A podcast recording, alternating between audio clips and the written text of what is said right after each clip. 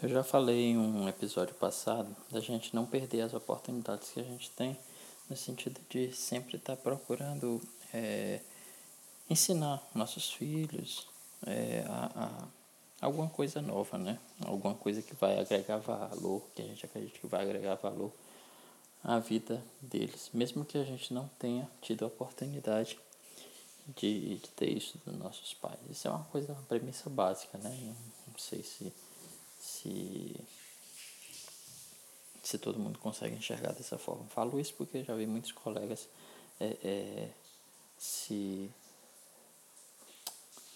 se sustentarem, né, se fundamentarem em cima da premissa de que ah, meu pai me criou dessa forma, então eu devo fazer do mesmo jeito para que as coisas funcionem com os meus descendentes. Eu discordo veementemente dessa postura, né? É basicamente é a política do é, se em time que está ganhando não se mexe. E é o tipo de, de filosofia que eu, eu não quero perpetuar, né?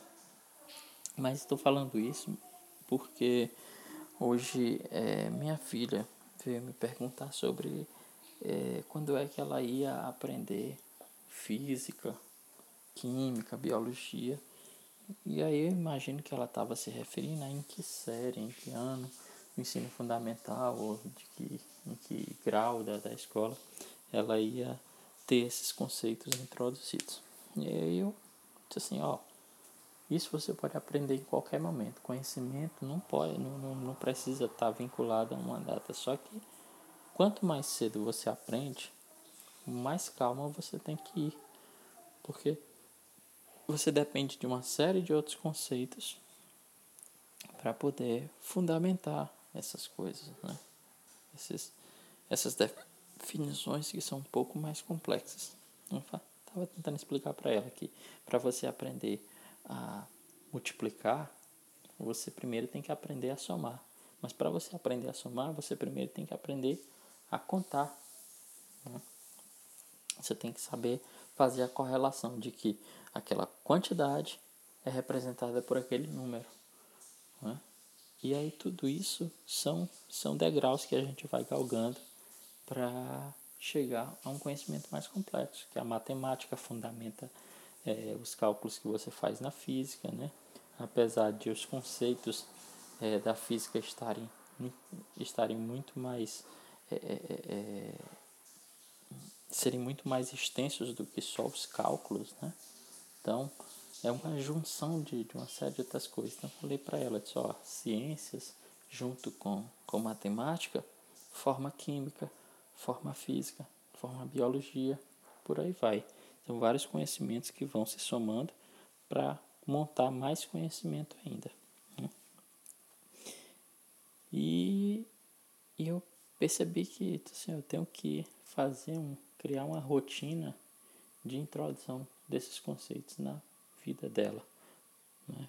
porque eu não posso esperar até, até que ela chegue numa determinada série para que ela, já que ela já está despertando para isso, é, é, é, é, eu finalmente introduzir essas coisas. Mas se ela já está interessada, por que não mostrar alguma coisa? Né? Tava tentando, ela tava perguntando, ah, quando é que eu vou aprender sobre gravidade? Bom, de onde foi que ela tirou isso? De algum lugar. Teve algum interesse aí. Então, eu tenho que tentar suprir essa necessidade dela de alguma forma. Isso é um desafio para mim, porque eu tenho que é, é, introduzir essas, essas, esses novos conhecimentos no mundo dela, né, no vocabulário dela, que é um tanto quanto limitado e ainda assim dar a oportunidade para ela de crescer, de fazer crescer esse vocabulário né, e esses conhecimentos que hoje ela tem. Então, fica aí a minha reflexão de hoje de não desistir, né, de, de, de, de repensar a forma como a gente trata a educação dos nossos filhos de uma forma mais desafiadora até para a gente. Ok? Um grande abraço e até amanhã.